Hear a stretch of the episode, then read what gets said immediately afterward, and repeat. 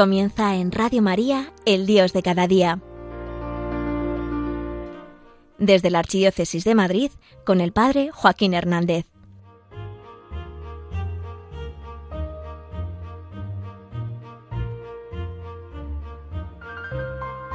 Dios está a fuego con nosotros. Es una pena porque no siempre lo tenemos muy en cuenta, pero de verdad, Él está ahí.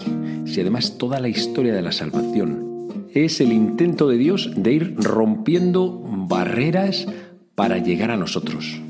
De verdad, más cerca de lo que pensamos.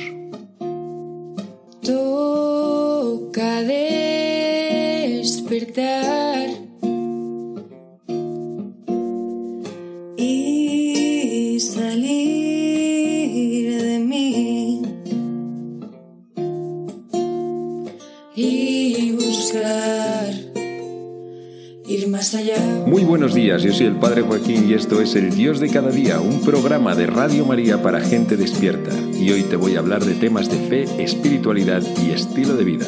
Bienvenido, bienvenida, estamos en familia.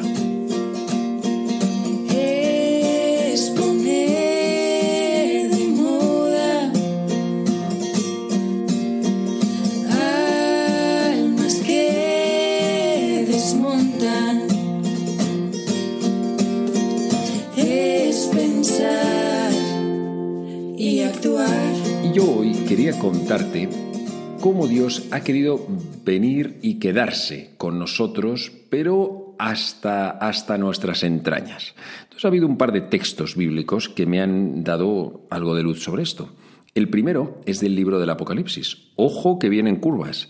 El libro del Apocalipsis a veces lo interpretamos como un libro que está lleno de calamidades, porque es verdad que aparecen las siete plagas, los jinetes, desastres, anuncios, persecuciones, la bestia, el profeta de la bestia, el bueno, bueno, que uno empieza a leerlo y se puede poner un poco nervioso y a hiperventilar. No te preocupes, esto es como una película. Uno no sabe cómo acaba hasta el final, claro, evidentemente. Y cuando llegas al final del libro del Apocalipsis, descubres que es que es un libro de esperanza, es un libro de vida. Está contado a personas como tú y como yo, o como esos cristianos de los primeros siglos que tenemos dificultades. A lo mejor ellos, los destinatarios primeros, a lo mejor tenían alguna dificultad más que tú y que yo. Pero el caso es que evidencia una realidad. Si aparecen todas esas cosas es que ocurren. Pues claro que sí, no lo vamos a negar. Pero ¿cuál es el final? No es un te lo cuento para meterte miedo. No, no, te lo cuento para que te hagas consciente de que esto existe. Que existe la persecución, que existe la lucha, que existe el mal que viene por nosotros. Pero, pero que el bien está por encima. Que la última palabra la tiene el amor de Jesucristo sobre la historia y sobre nuestra historia. Dice entonces en el capítulo 21, 21-22, terminando el libro del Apocalipsis, le dice a San Juan el Evangelista, que es el mismo que escribió el libro del Apocalipsis, el ángel me llevó en espíritu a un monte grande y elevado, y me mostró la ciudad santa de Jerusalén, que descendía desde el cielo, de parte de Dios, y tenía la gloria de Dios. Su resplandor era semejante a una piedra muy preciosa, como piedra de jaspe cristalino. Al oriente tenía tres puertas, al norte tres puertas, al sur tres puertas, sigue ahí con unas simbologías, y sobre ellos los nombres de los doce apóstoles del Cordero. Y en ella no vi santuario, pues el Señor Dios Todopoderoso es su santuario, y también el Cordero. Y la ciudad no necesita del sol ni de la luna que lo alumbre, pues la gloria del Señor la ilumina, y su lámpara es el Cordero.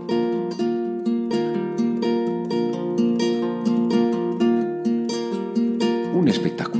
No está hablando evidentemente de la Jerusalén de Israel, o sea, la ciudad que uno puede ir y visitarla. No está hablando de eso. Está hablando de una Jerusalén que viene del cielo, que está construida, edificada directamente por Dios y que desciende.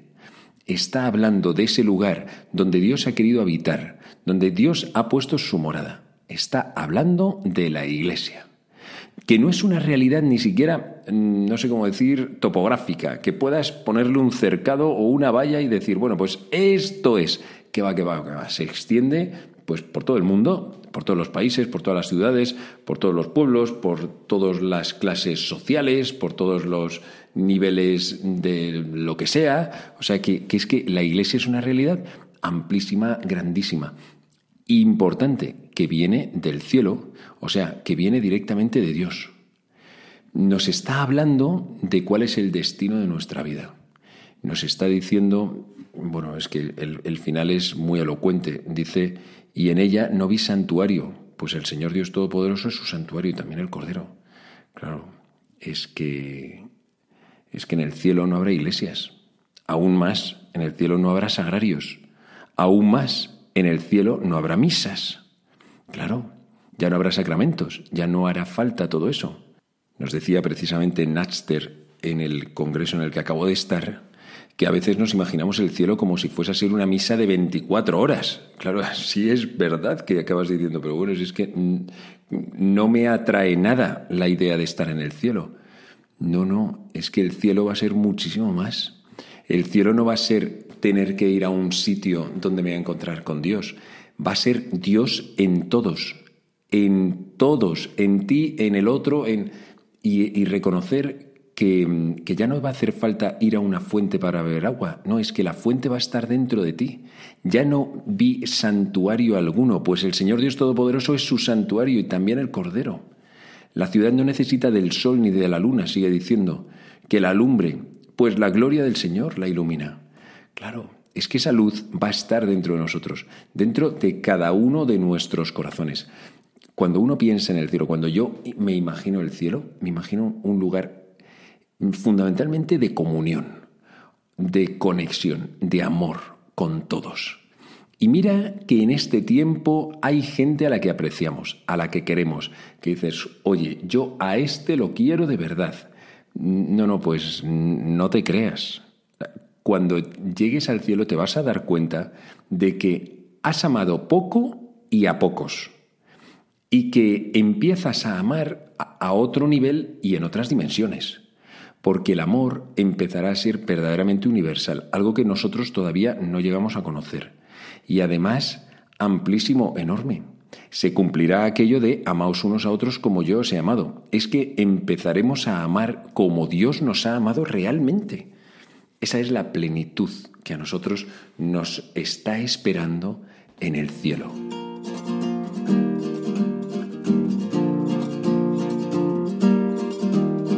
Por eso el cielo no da pereza. No, pero tú no piensas que los momentos más felices de tu vida han sido momentos de conexión con gente a la que quieres. Claro, momentos de plenitud, o incluso momentos de plenitud a lo mejor contigo mismo, o con Dios. Pues imagínate eso, pero, pero, pero de siempre, para siempre, eternamente. una auténtica locura. El otro texto que me había dado luz es este. Es del Evangelio según San Juan, capítulo 14. Dijo Jesús a sus discípulos, El que me ama guardará mi palabra, y mi Padre lo amará, y vendremos a él, y haremos morada en él. El que no me ama no guarda mis palabras, y la palabra que estáis oyendo no es mía, sino del Padre que me envió. Os he hablado de esto ahora que estoy a vuestro lado, pero el Paráclito, el Espíritu Santo, que enviará el Padre en mi nombre, será quien os lo enseñe todo, y os vaya recordando todo lo que os he dicho. La paz os dejo, mi paz os doy. No os la doy yo como la da el mundo. Que no se turbe vuestro corazón ni sea cobarde. Me habéis oído decir, me voy y vuelvo a vuestro lado. Si me amarais, os alegraríais de que vaya al Padre, porque el Padre es mayor que yo. Os lo he dicho ahora, antes de que suceda, para que cuando suceda, creáis.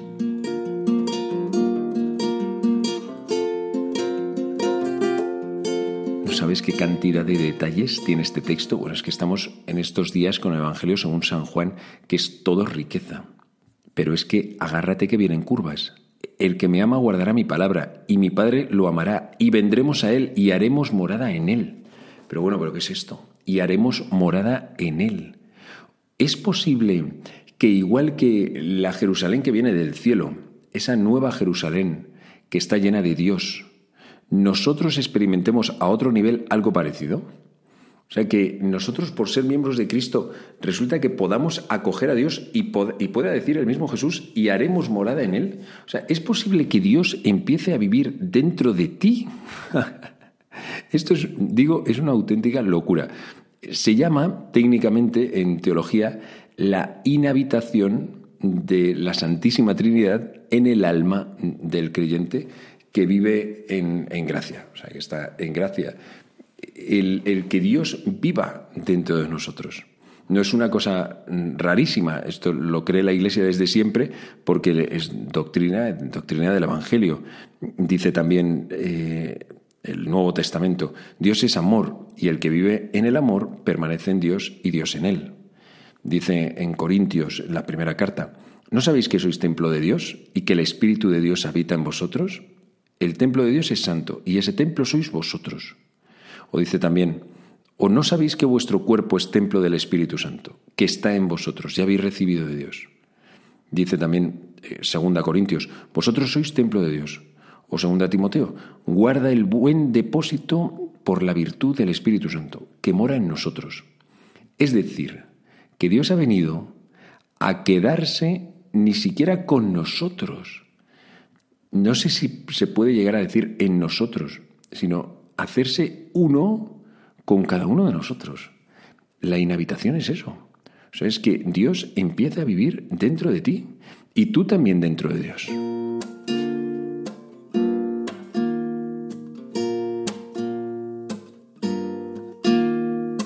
Toda la historia de la salvación ha ido siendo como un progresivo acercamiento de Dios. Fíjate que en el Antiguo Testamento Dios es un Dios lejano, es un Dios que infunde mucho respeto, santo temor. Es un Dios que se manifiesta de diferentes maneras, a veces como un susurro, otras veces como una gran tormenta o como vendaval o como fuego que viene del cielo. Dios será un Dios, pues eso, de alguna manera lejano.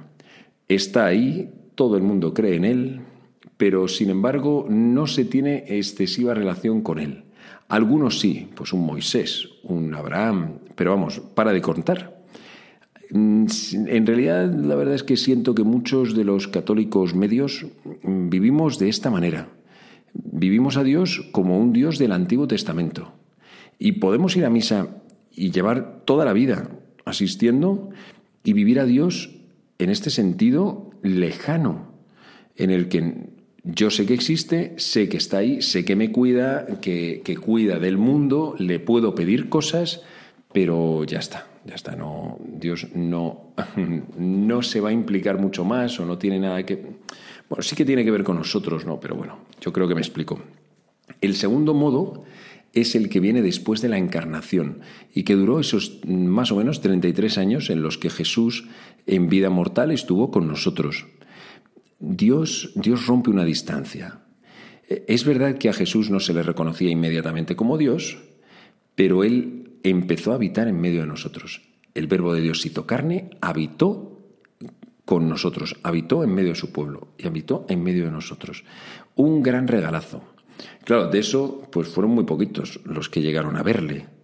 Y, y, bueno, no estaba mal. Y a veces incluso podemos anhelar ese modo de presencia de Jesús pero en realidad tampoco es que sea la panacea, o sea que, tiene también sus límites temporales y, de, espaciales, de espacio, ¿no? locales, de distancia. Quiero decir que si yo hubiese nacido hace dos mil años, lo más probable, lo, bueno, con toda probabilidad, no habría conocido a Jesús. Lo conocieron aquellos que vivían en ese sitio y tal. Bueno, pues oye, qué suerte tuvieron aquellos, ¿no? Pero no ese es el modo en el que Jesús ha querido quedarse en medio del pueblo, en medio de los hombres.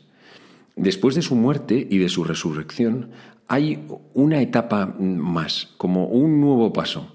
Y es que Jesús se estuvo apareciendo durante 40 días, pero en un ahora me veis y luego ya no me veis, y luego me volveréis a ver.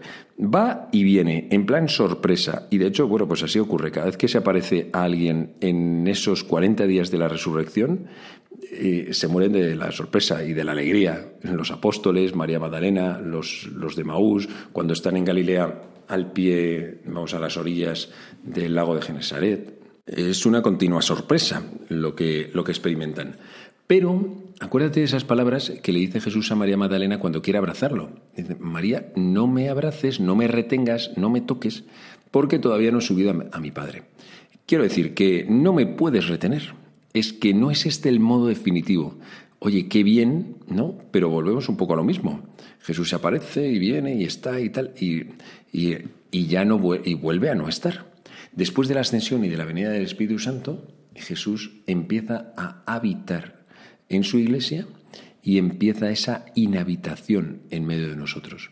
En primer lugar, por el bautismo, y en segundo lugar, se ve fortalecido, reafirmado, crece y, y custodia la Eucaristía, porque cada vez que recibimos a Jesús, es que es el mismo Dios, eh, Dios Trinidad, no solamente Jesús, también el Padre y el Espíritu Santo, porque todos eh, viven en, perdona que lo diga así, en pack, siempre están juntos, siempre están unidos. Donde está uno, están los otros, eso se llama la perijoresis, que es, que es la, bueno, pues esa presencia, cuando cada uno de, de, las tres divinas personas está en un lugar, las otras dos están también presentes, ¿no? No es una independientemente de las demás, siempre hay un trabajo en equipo, pero además de presencia, de estar ahí. Este, este último modo de presencia de Jesús en el alma del creyente es una auténtica locura. Me gustaría que pudiésemos por un momento tomar conciencia, que te des cuenta de que este es el mayor de todos los regalos que has podido recibir en toda tu vida. Y mira que si a lo mejor te hubieses tenido la oportunidad en algún momento de todos los años que tienes de haberte encontrado con la persona a la que más has admirado en la vida, lo recordarías y dirías, oh, pues tal, pues aquella tarde esa persona pasó delante de mí, me miró, compartimos unas palabras. Si eso lo guardarías en el corazón, ¿cómo no será esto? Es que no es que te hayas encontrado con Jesús y un día y puedas decir, oye, yo lo he conocido. No, es que Jesús vive dentro de ti. Esto, esto es transformador. Esto cambia toda la vida. Ya no es solamente lo que os he contado un montón de veces de tener un encuentro con Cristo, es que Él empiece a vivir dentro de ti, en ti. Bomba.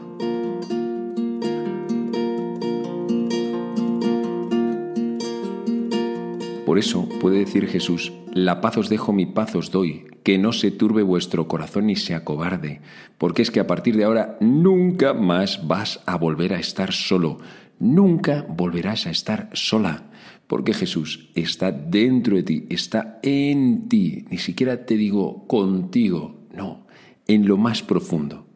Seguía diciendo, me habéis oído decir me voy y vuelvo a vuestro lado. Si me amarais, os alegraríais de que vaya al Padre. Claro, si es que en el momento en el que Jesús ha ascendido a los cielos, con su ascensión, que celebraremos dentro de poco, se ha podido cumplir esta presencia de la Santísima Trinidad dentro de nosotros. Es una ventaja que Jesús se haya, entre, entre comillas, ido, porque, porque de esa manera ha logrado no desaparecer, o sea, acabar estando siempre presente. Se va un modo de presencia, pero viene otro modo de presencia. En fin, que somos unos suertudos si es que tenemos un Dios que lo ha ido trabajando todo a todos los niveles, ha ido preparando el momento adecuado para poderse unir contigo. Y esa historia de amor está esperando a poderse cumplir. Ojalá esta toma de conciencia te pueda ayudar durante estos días, esta semana, a, reconocer este preciosísimo regalo.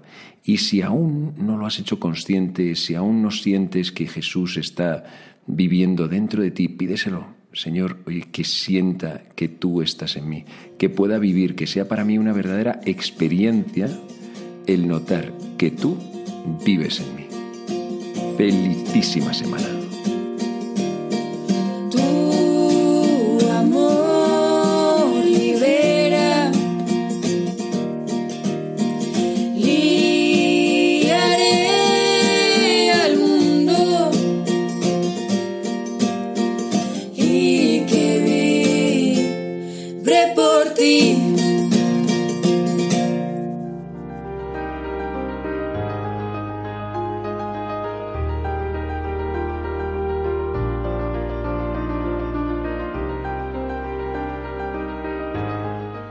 Finaliza en Radio María El Dios de cada día, hoy desde la Archidiócesis de Madrid con el Padre Joaquín Hernández.